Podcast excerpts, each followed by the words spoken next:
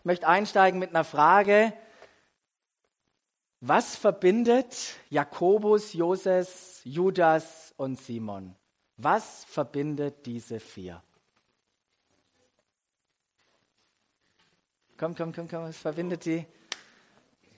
Ja, die Brüder von Jesus, genau. Fünf an der Zahl, fünf Jungs im Haus, plus noch ein paar Schwestern. Könnt ihr euch vorstellen, wie das beim Mittagessen abgegangen ist mit dieser großen Truppe an Kindern im Haus. Die Verwandten waren ja wahrscheinlich auch nicht weit weg. Ähm, das war der Kontext, in dem Jesus unterwegs war. Und das Markus-Evangelium, das zeichnet uns ein Bild von seiner Familie, die nicht immer begeistert war von Jesus, vor allem nicht ab dem Zeitpunkt, als er als Rabbi unterwegs war. Und Jesus hatte da gar kein Problem, öffentlich darüber zu sprechen. Der sagte, wisst ihr, ein Prophet, der gilt nichts oder sehr wenig in der Heimatstadt, aber noch viel weniger in der Verwandtschaft, noch viel weniger in der eigenen Familie. Und wenn Jesus das so sagt, dann erinnert sich vielleicht der einige, ein oder andere an seine Situation und merkt, ja, stimmt, das ist bei mir auch so. Wenn es um Glaube und meine Familie geht, dann ist es ein ziemlich heißes Eisen. Aber nicht nur das, als Jesus plötzlich angefangen hat, rumzulaufen und vom Reich Gottes zu erzählen, wisst ihr, was seine Familie dachte? Der spinnt. Der ist jetzt übergeschnappt. Was auch nicht wirklich zum positiven Bild von Jesus, von Jesus beigetragen hat, aus Sicht seiner Familie, war die Tatsache, dass irgendwann mal der Vater Josef weg war, gestorben. Und jetzt mussten die Kinder sich um die Mama kümmern. Und jetzt ist der Älteste ständig unterwegs. Na toll. Vielleicht kennt ein oder anderer das auch in der eigenen Familie, wenn man für die Großeltern oder die Eltern da sein soll. Im Johannesevangelium haut Johannes sogar das Statement raus, und er kannte ja Jakobus später ganz gut und hat mit dem gesprochen, aber er sagt von Jakobus, wisst ihr was, er und seine Brüder, seine ganze Familie, die haben nicht geglaubt, dass Jesus wirklich der Messias ist. Warum haben sie es nicht geglaubt? Weil sie dachten, sie kennen ihn doch. Wir sind doch die ganze Zeit mit ihm aufgewachsen. Wir, wir haben uns unser Leben mit ihm verbracht. Das kann doch unmöglich der Messias sein. Doch dann kam es zum Wendepunkt in der Beziehung zwischen Jesus und seinen Brüdern, aber erst nach seinem Tod und nach seiner Auferstehung, weil wir lesen, dass Jesus seinem Bruder Jakobus begegnet ist nach der Auferstehung. Was? Jesus? Je Jesus, es kann doch nicht. Das bist doch nicht. Was, du bist tatsächlich? Du bist tatsächlich hier auferstanden? Das gibt's nicht. Ich habe das nie geglaubt. Ich habe das immer als Spinnerei abgetan. Könnt ihr euch diesen Moment vorstellen, wo es zu dieser Begegnung kam? Und, und Jakobus sicherlich, die kann mir das nur so vorstellen, wie ihm Tränen runtergelaufen sind und er, er gesagt hat, ich habe es nicht geglaubt, dass du nicht nur einfach mein Bruder bist, sondern du bist, du bist auch mein Erlöser, mein Messias. Und ab diesem Zeitpunkt dieser Begegnung zwischen ihm, ab diesem Zeitpunkt sind alle Brüder Jesus mit allem nachgefolgt. Sie waren dabei ganz am Anfang in dem Obergemach, als sie gebetet haben für den Heiligen Geist. Sie waren dabei, als das alles anfing mit der ersten Gemeinde. Sie erlebten alles hautnah mit, waren selber Zeuge von, von dem Bruder der nicht nur mehr ein Bruder war, sondern auch ihr persönlicher Erlöser. Und in dieser ganzen Zeit, als sich dann die Gemeinde, das können wir nachlesen, in der Apostelgeschichte entfaltet hat, haben sie auch gemerkt, wie plötzlich Prüfungen, schwere Zeiten auf sie zukamen. Sie wurden, ähm, sie wurden richtig angefeindet, verhört, bedrängt von den Pharisäern, aber nicht nur von außen, auch intern gab es dermaßen große Spannungen Betrugsfälle, wo Leute betrogen haben. Und mit dem allen wurden sie konfrontiert, auch Jakobus. Und was hat es mit Jakobus gemacht? Es hat ihn reifen lassen, so sehr, dass er später als einer der drei Säulen in dieser Gemeinde in Jerusalem bezeichnet wurde und als Petrus fliehen musste irgendwann, wurde er zum Leiter, von dem Leiter dem, des Teams, das es damals in dieser Gemeinde gab. Und dann kam diese, diese Gefangennahme von, von Stephanus und es kam zur Steinigung von diesem Diakon. Und ab diesem Zeitpunkt, noch am selben Tag heißt es, sind die allermeisten, die allermeisten jüdischen Jesus-Nachfolger haben fluchtartig Jerusalem verlassen, sind in die Städte in Judäa, Samarien und dann heißt es sogar und noch weiter geflohen. Nur ein paar wenige, wie Jakobus, sind zurückgeblieben.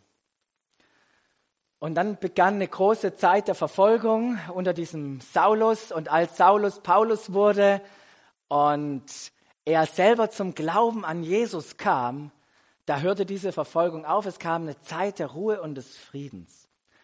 Und dann erlebten diese ganzen jüdischen Jesus-Nachfolger in den unterschiedlichen Städten, wie Menschen, wie Juden Jesus als ihren Messias anerkannten. Die Gemeinden wuchsen in diesen unterschiedlichen Städten.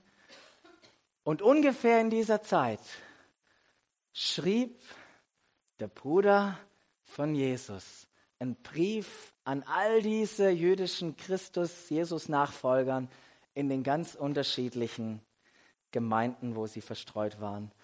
Und vieles in diesem Brief, da steht ja nicht im Brief, die haben nicht so, haben nicht gut aufgepasst im Deutschunterricht, die haben immer nie das Datum oben hingeschrieben, aber vieles in diesem Brief macht deutlich, dass ja noch vor dem Ereignis geschrieben worden ist, wo Paulus diesen, zum Hauptmann Cornelius gegangen ist, wo die ersten Heiden zum Glauben kamen, auch damit noch vor dieser, dieser massiven, großartigen Hinwendung von Nichtjuden in Antiochia, wo Paulus da war, und auch eben noch vor dem Apostelkonzil, wo sie darüber diskutiert haben, was müssen denn die jüdischen Christusnachfolger und die heidnischen oder die aus den Nationen, was müssen denn die alles tun? Wenn wir den Brief anschauen, dann entdecken wir, wow, der bleibt nicht nur irgendwie in Theologie und in Theorie, der hat ganz, ganz viele praktische Anweisungen für unser Leben. Und immer mal wieder denken wir, hey, das habe ich doch schon mal gehört. Und wir merken im Lesen, wow, das hat so viele Parallelen zur Bergpredigt, die wir da entdecken. Wenn ihr euch mal einen Überblick verschaffen wollt über diesen Brief, empfehle ich euch ein kleines Video von acht Minuten www.bibelprojekt.de, schätze ich jetzt mal. Ähm, und da gibt es achtminütige Videos über den Jakobusbrief und in den acht Minuten zeichnen die das auf. Und man kriegt mal so eine richtig gute Übersicht. Und ich freue mich drauf, nicht alles hier, aber ganz doch an diese Hauptmeilensteine, Hauptpunkte von diesem Brief, die mit euch zu entdecken und, und uns von, von Gott auch neue Perspektiven für unser Leben mit ihm schenken zu lassen. Weil genau dieser Brief, den wir da vorne sehen, der wird manchmal reduziert auf einen Satz. Wisst ihr welcher? Glaube ohne Werke ist tot. Und der, der Satz, der steht manchmal über diesem Brief und, und wirft seinen Schatten auf alles, was wir da, was wir da angucken. Unser Luther, der hatte nicht so wirklich seine Freude an diesem Brief. Deshalb in den Lutherbibeln ist er ziemlich weit hinten, so weit hinten, wie es geht, einsortiert. Dachte, wie ist, Luther dachte wahrscheinlich, wie, wer hat das verantwortet, dass dieser Brief in der Bibel ist? Wenn ich dabei gewesen wäre, wäre das anders gewesen. Aber er war nicht dabei, zum Glück, weil das ist ein ganz, ganz wertvoller Brief, den wir da haben. Und spricht dieser Brief vornehmlich über Werke, über das Tun? Und müssen wir ganz klar sagen, nein. Der Brief spricht vom Glauben. Da geht es um Glauben. Er hat das Evangelium als Basis und entfaltet, wie Glaube in uns zur Reife kommt und sichtbar wird. Das ist in diesem Brief das Thema. Und was Paulo, äh, Jakobus, was Jakobus macht, gleich im zweiten Vers konfrontiert er uns mit, einer, mit einem Denken, das zur damaligen Zeit vorherrschend war und heute immer noch vorherrschend ist in vielen Bereichen. Und das ist ein lineares Denken, das sagt, wenn ich das und das tue, also meinen Beitrag leiste, dann wird Gott mich segnen. Oder auch umgekehrt, wenn ich den Segen nicht erlebe, frage ich mich rückblickend, was ist denn los? Was ist denn hier das Problem? Habe ich was versäumt? Habe ich nicht richtig geglaubt? Und Jakobus konfrontiert uns genau mit diesem Denken. Warum nur? Warum nur? Trotz guter Leistung in meiner Firma werde ich bei keiner Beförderung berücksichtigt. Ich bete und bete und bete und bete und trotzdem kämpfe ich immer noch mit meiner Gesundheit. Und ich bete so sehr. Wisst ihr, seit Jahren suchen wir eine passende Wohnung. Seit Jahren. Gott hat sogar zu uns gesprochen, das wäre eine finden, aber wir suchen, nichts passiert. Wir wünschen uns so sehr ein Kind. Es klappt nicht. Ich dachte, Gott sorgt für uns. Warum erleben wir gerade jetzt einen Konflikt nach dem anderen in unserer Familie? Warum nur? Und wieso mache ich mir immer Sorgen? Wieso mache ich mir immer Sorgen? Und genau in diese Situation und noch ganz, ganz viele mehr, die bei euch vielleicht aufgepoppt sind gerade, spricht Jakobus hinein und sagt, seht, seht es als, eine ganz, als einen ganz besonderen Grund zur Freude an, meine Geschwister, wenn ihr Prüfungen verschiedenster Art durchmachen müsst. Wie bitte? Prüfungen?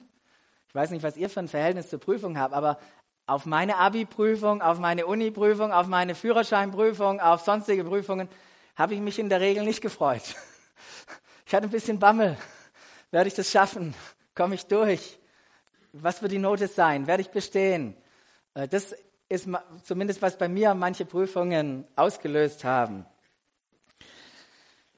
Also diese Perspektive von Freude zu empfinden, wenn ich Prüfungen ausgesetzt bin, ja, das ist nicht, nicht wirklich so eine populäre äh, Perspektive auf Prüfungen in meinem Leben, gebe ich ganz zu. Ich jauchze nicht vor Freude. Wow, etwas wird hier schwierig. Ein Problem ist da, eine Krise. Da bin ich jetzt mal richtig freudig heute. Man muss es wirklich annehmen, das, was Jakobus hier sagt. Und in der Vorbereitung natürlich, wenn es um Prüfungen geht, dann denkt man auch an eigene Prüfungen in der Vergangenheit. Und eine Prüfung, an die ich immer wieder denken muss, weil ich darin wohne, ist unser Haus. Wir haben damals vor, vor sechseinhalb Jahren ist ein Haus, wo wir auch als Gemeinde drin sind, in der Möhringer Landstraße. Das haben wir nicht gesucht, es wurde förmlich an uns herangetragen. Und wir haben ein Wunder nach dem anderen erlebt, dass das überhaupt geklappt hat, den Preis zu senken, dass wir die Leute zusammengekriegt haben, die das kaufen, dass es mit der Finanzierung geklappt hat, mit der ganzen Vertragsgestaltung und so weiter. Es war, es ging ein Wunder nach dem anderen haben wir da erlebt. Sind zum Notar, haben umgebaut und plötzlich macht's Bang. Weil eine wichtige Person auf der Seite des Verkäufers meinte, N -n, wir verkaufen es nicht. Und er musste den Vertrag, den notariellen Vertrag bestätigen. Und weil er das nicht hatte, wurde alles rückabgewickelt. Und wir standen plötzlich vor Weihnachten mit dem wunderbaren Geschenk da zu sagen, so jetzt haben Sie zwar hier Tausende von Euro um, äh, reingesteckt zum Umbau, aber jetzt dürfen Sie wieder rausziehen. Und es ist eine ganz spannende Zeit angefangen, hat, ist, hat angefangen, ähm, eine Zeit der Prüfung. Weil wir uns immer gefragt haben, ja, was, was macht es mit uns? Und es macht einiges mit uns. Wie gehen wir mit dieser Prüfung um? Und wie gehen wir auch um, wenn wir dann Worte hatten? Und das hatten wir. Wir hatten so diesen Zuspruch von dieser penetranten alten Frau in der Bibel. Kennt ihr die? Die hat so lange rumgemacht. So lange rumgemacht, bis der Richter ihr ihr Recht gegeben hat. Und so hatten wir das auch gefühlt. Wir machen so lange rum. Und um die Geschichte schwind zu Ende zu kriegen, am letzten Tag unseres befristeten Mietvertrags ruft von Seiten des Verkäufers jemand an und sagt, Sie wissen nicht, was ich gerade erhalten habe, die Bestätigung, dass Sie es kaufen können. Und wir konnten drin äh, einziehen und wohnen jetzt noch drin und freuen uns total an dem, was auch in dieser Prüfung alles passiert ist. Und wisst ihr, wir alle gehen durch solche Situationen durch. Ja, gute Leute sind konfrontiert mit schlechten Erfahrungen. Habt ihr das schon gemerkt? Und manchmal viel stärker als, zumindest von unserer Perspektive her, als es schlechte Menschen durchleben müssen. Es trifft ja immer uns. Doch wie schaust du, und das ist die Herausforderung, die Jakobus an uns stellt, an dich und mich, wie schaust du auf deine Prüfungen, auf die Schwierigkeiten, die Krisen in deinem Leben? Weil Jakobus ist ganz klar, der sagt, wir können wählen. Wir können wählen, wie wir drauf gucken. Welche Perspektive wir einnehmen. Ob wir mit Selbstzweifel, Frustration, Ärger, Bitterkeit drauf gucken oder mit Freude. Tatsächlich mit Freude. Und warum mit Freude? Weil etwas Wunderbares in diesen Prüfungen passiert. So sagt Jakobus nämlich, ihr wisst doch, wenn euer Glaube erprobt wird und sich bewährt, bringt das Standhaftigkeit hervor. Das heißt, in Prüfungen, da wird die Echtheit und die Reife unseres Glaubens sichtbar. Und wenn sich unser Glaube bewährt, das heißt, wenn unser Glaube echt ist und das passiert, wozu der Glaube auch da ist, dann bringt es Standfestigkeit, Standhaftigkeit in unserem Leben hervor. Und was ist es? Es ist die Fähigkeit auszuharren, Übles ertragen zu können, Geduld unter stürmischen Bedingungen zu zeigen, nicht aufzugeben, auch in scheinbar hoffnungslosen Situationen. Das bewirkt Standhaftigkeit in uns. Wisst ihr, Glaube hat große Ähnlichkeit mit so einem Muskelgewebe weiß nicht, wer von euch ins Fitnessstudio alles geht. Aber wenn unser Glaube strapaziert wird, dann wird er strapazierfähiger. Wenn er geschüttelt wird, dann wird er unerschütterlicher. Wenn wir stehen, dann werden wir standfester. Wisst ihr, Prüfungen sind wie ein Trainingsprogramm, wo sich einer überlegt hat, welche Muskeln er denn an uns etwas trainieren kann. Und in diesen Prüfungen da sind wir herausgefordert in unserem Leben, Gottes Perspektive einzunehmen. Gottes Perspektive einzunehmen.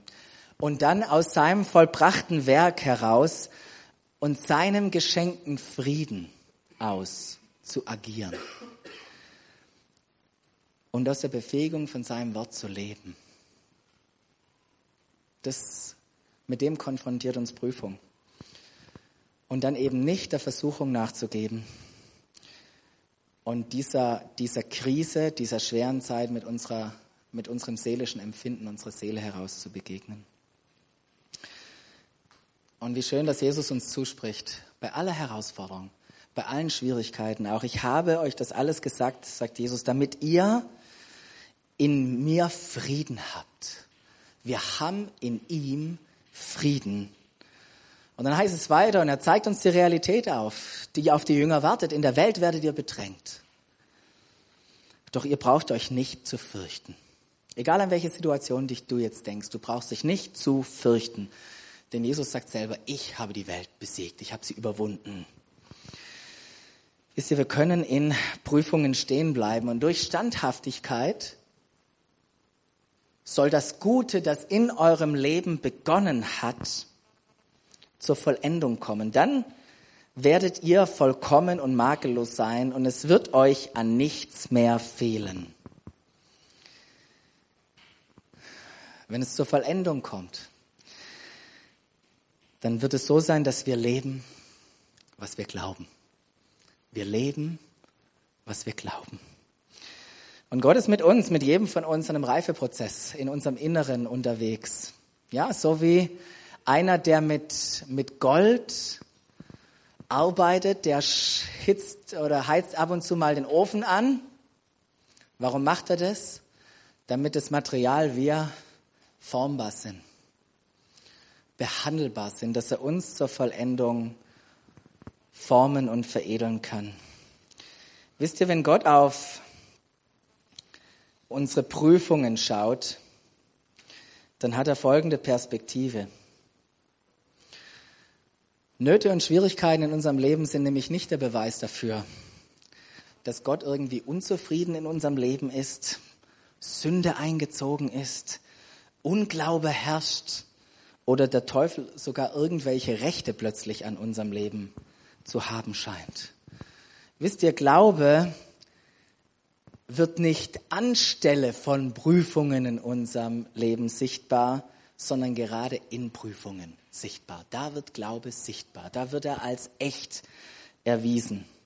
Glaube wird tiefer und beständiger, weil er auf Prüfungen und Herausforderungen trifft. Und Jakobus war dieser Gedanke so wichtig, dass er sich ein paar Verse später wiederholt und sagt, ich sag's euch nochmal, glücklich zu preisen ist der, der standhaft bleibt, wenn sein Glaube auf die Probe gestellt wird. Denn nachdem er sich bewährt hat, wird er den Siegeskranz des Lebens erhalten, den er denen zugesagt hat, die ihn lieben. Glückselig, dieser Begriff aus der Bergpredigt, völlig zufrieden kann der sein. Und ich möchte dich fragen, hast du das schon mal erlebt? Hast du das schon mal in Prüfungen erlebt, völlig zufrieden zu sein, weil sich dein Glaube bewährt hat? Weil du gemerkt hast, ich rede nicht nur von meinem Glauben, sondern Christus hat tatsächlich in mir Gestalt angenommen.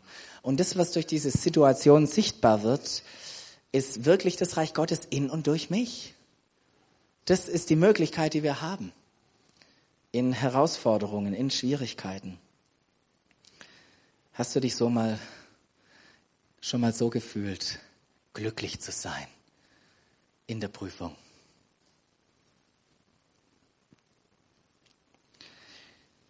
Wenn ich an meine Prüfungen denke im Leben, dann kann ich immer nur wieder sagen, ich fühle mich so beschenkt. Wenn ich persönlich erfahre, dass ich zwar in der Welt bin, aber nicht mehr von der Welt, nicht mehr abhängig von der Welt. Wenn ich erlebe, dass Jesus mich so ausfüllt, dass es völlig egal ist, wie die Umstände sind. So wie damals mit dem Haus, da hat er hat dieser Sachbearbeiter angerufen, ja an diesem letzten Tag unseres Mietvertrags, und dann hat er das verkündet und hat er eine Sache gesagt. Gesagt, Herr Hagenlocher, ich muss Ihnen eine Sache sagen, die ich an Ihnen immer so bewundert haben, habe. Jedes Mal, wenn ich mit Ihnen Kontakte, dann, Kontakt hatte, dann hatten Sie so eine Zuversicht, so eine Hoffnung. Sie haben immer dran geglaubt. Und ich erzähle das jetzt nicht, weil ich schon einen tollen Glaubensmuskel habe, sondern ich erzähle das, weil ich merke, wie Christus in mir Gestalt annimmt, wie er in mir wirkt. Das bin nicht ich, das ist Christus in mir. Und ich merke, wow, Glaube funktioniert. Faith works in meinem Leben. Doch Vorsicht, das ist was Paulus, äh, was Jakobus nämlich gleich im Anschluss sagt. Wir dürfen eine Sache nicht miteinander verwechseln nämlich Prüfungen und Versuchungen, weil dann kommt gleich im nächsten Vers, sagt er doch, wenn jemand in Versuchung gerät, Böses zu tun, soll er nicht sagen, es ist Gott, der mich versucht hat. Ist nicht Gott, der Dinge tut zum Bösen in deinem Leben? Da ist Jakobus ganz klar. Denn so wenig Gott selbst zu etwas Bösem verführt werden kann, so wenig verführt das seinerseits jemand dazu. ist ganz interessant, wenn man in die Bibeln reinguckt, das wird ja ganz unterschiedlich übersetzt. Einmal mit Versuchung, einmal mit Prüfung. Warum? Weil es vom gleichen griechischen Wort kommt. Aber welche Seite der Medaille ich nehme, hängt ab von demjenigen, der versucht. Wenn Gott mich prüft, dann ist es nie, nie und wird niemals ein Stolperstein sein. Niemals. Er möchte mir was deutlich machen dadurch. Und da komme ich gleich nochmal dazu. Aber wenn der, der andere, unser Feind, der Satan uns prüft oder versucht, dann genau aus diesem Grund. Der möchte so, dass wir dermaßen auf unsere Schnauze fallen und uns richtig wehtun. Kann er machen, was er will? Der Satan, unser Feind? Wir haben manchmal eine interessante Vorstellung davon. Leute, lasst mir euch das ganz klar sagen. Der kann nichts tun, was Gott nicht zulässt. Gott lässt ihn gewähren. Aber mit was für einer wunderbaren Verheißung für uns. Nur in einer, in einer Stärke, dass wir diese Versuchung meistern können. Er geht nicht, er wird niemals uns über unsere eigene Kraft hinaus versuchen dürfen. Ist es nicht eine gigantische Botschaft, dass wir das, die Möglichkeit haben zu überwinden, weil Jesus überwunden hat?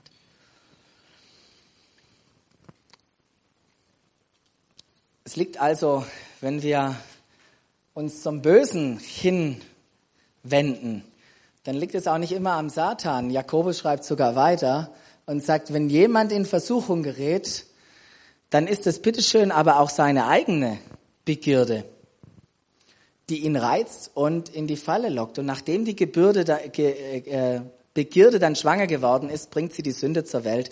Die Sünde aber, wenn sie ausgewachsen ist, gebirgt den Tod. Wisst ihr, in manchen Schwierigkeiten und Krisen, da haben wir uns selber hineingebracht. Können wir nicht sagen, oh, das war irgendwie der Feind oder das war Gott, wir spielen eine ganz schön große Rolle da auch drin.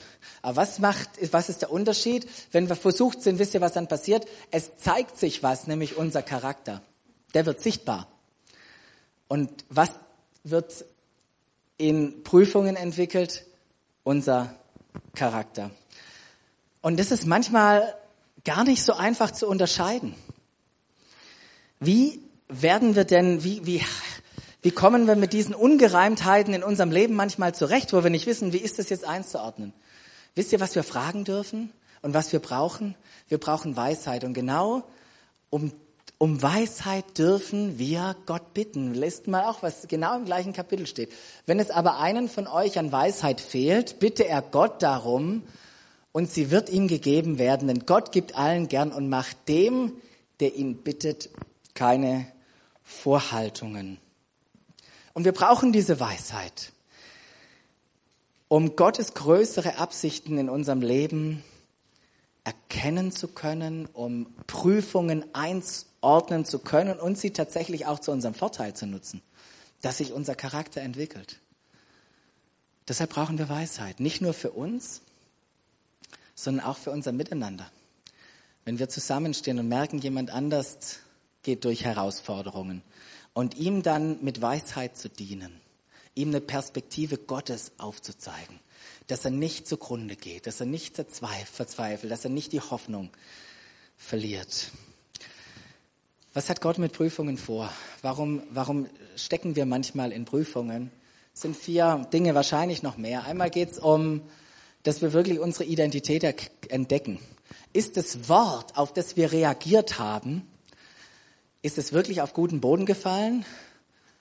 Oder ging das auf so steinigen Grund? Ja, das ist super, Jesus liebt mich, ich bin eine neue Schöpfung und dann kommen die, die Sorgen und die Schwierigkeiten und dann wenden wir uns wieder weg oder die Sorgen des Alltags ersticken dieses Wort in unserem Leben? Oder sind wir wirklich auf guten Boden? Ist dieser Same auf guten Boden gefallen? Unser Vertrauen, unseren Gehorsam und unsere Abhängigkeit von Jesus, die möchte er uns zeigen, wo wir da stehen. Nicht aus, jetzt lass dir mal sagen, sondern ich möchte mit dir unterwegs sein, weil ich dich entwickeln möchte. Gott möchte uns zeigen, wo wir stehen, so wie das schon immer war. Wisst ihr, als er Abraham geprüft hat, herausgefordert hat, auf diesen Berg zu gehen und seinen Sohn zu opfern, glaubt ihr, Abraham musste sich irgendwie qualifizieren? Musste der irgendwie beweisen, wie viel Glaube in ihm steckt? Gott wusste genau, wo er stand. Gott wusste, wie viel Glauben er hatte. Die Prüfung war nicht wegen Gott. Die Prüfung war wegen Abraham, dass er selber entdeckt, welche Kapazität von Glaube Gott in sein Leben hineingelegt hat. Und das dürfen wir auch in unseren Herausforderungen entdecken. Zu wissen, wo man steht. Aber zu wissen, wo man steht, ist ja nur die eine Sache. Nur in Prüfungen zu bestehen ist gut und da entwickelt sich Charakter. Aber wie kommt denn jetzt Glaube?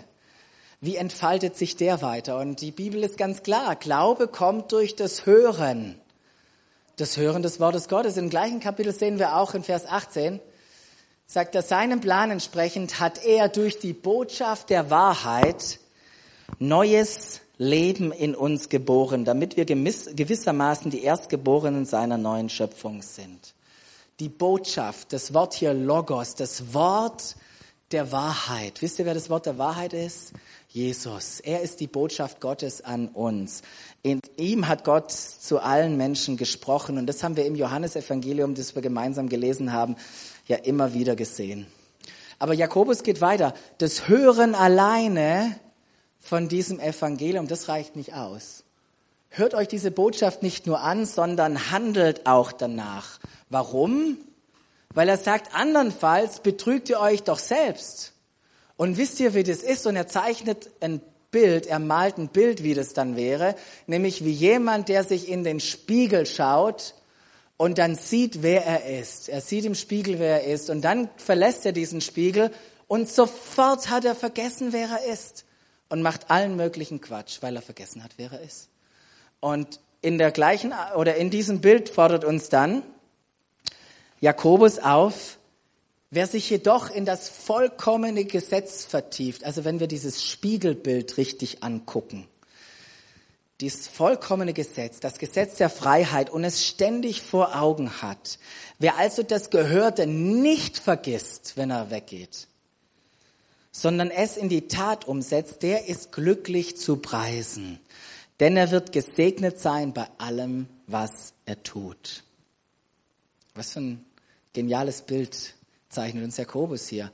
Wir sollen uns in dieses vollkommene Gesetz vertiefen, uns diesen Spiegel einprägen, nicht vergessen, was wir da sehen. Und was ist das vollkommene Gesetz? Er beschreibt es als Gesetz der Freiheit weil Christus uns in die Freiheit geführt hat, weil er das Gesetz vollkommen erfüllt hat. Er wurde zum Gesetz für uns. So sagt es Paulus mal, ich habe eingesetzt, das heißt Christus. Und jetzt in dieser Liebe zu leben. Was er hier sagt ist, und er sagt es an jüdische Jesus-Nachfolger die in diesem linearen Denken so gefangen waren. Er sagt zu ihnen, wisst ihr, wir sind nicht mehr Sklaven von einem Gesetz von Mose.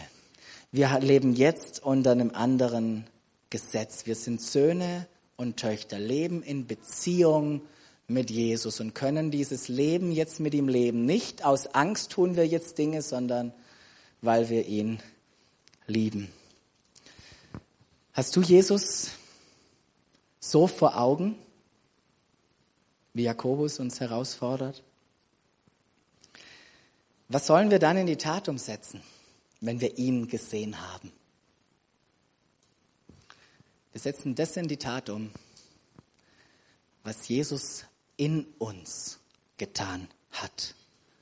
Wir leben das neue Leben, in das er uns hineingeboren hat. Sein Werk in mir wird durch mich in meinen Beziehungen, in meinem Handeln sichtbar.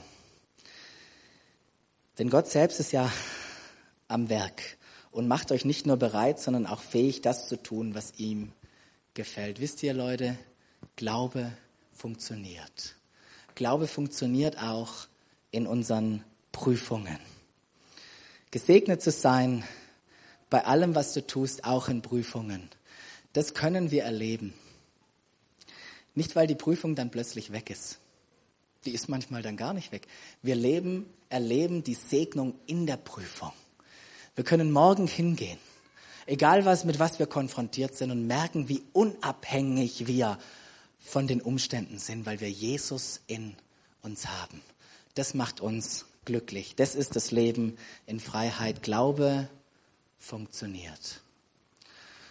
Ich möchte euch einladen, über eure Prüfung nachzudenken. Ich weiß nicht, wie viele ihr habt, ob es eine große ist, ob es mehrere kleine ist. Denkt mal über die Prüfung nach, in der du dich gerade befindest. Und komm mit Gott ins Gespräch. Was ist deine Absicht? Was darf ich da drin entdecken? Und dann fokussiere dich auf Jesus. Fokussiere dich auf ihn, hab ihn im Blick.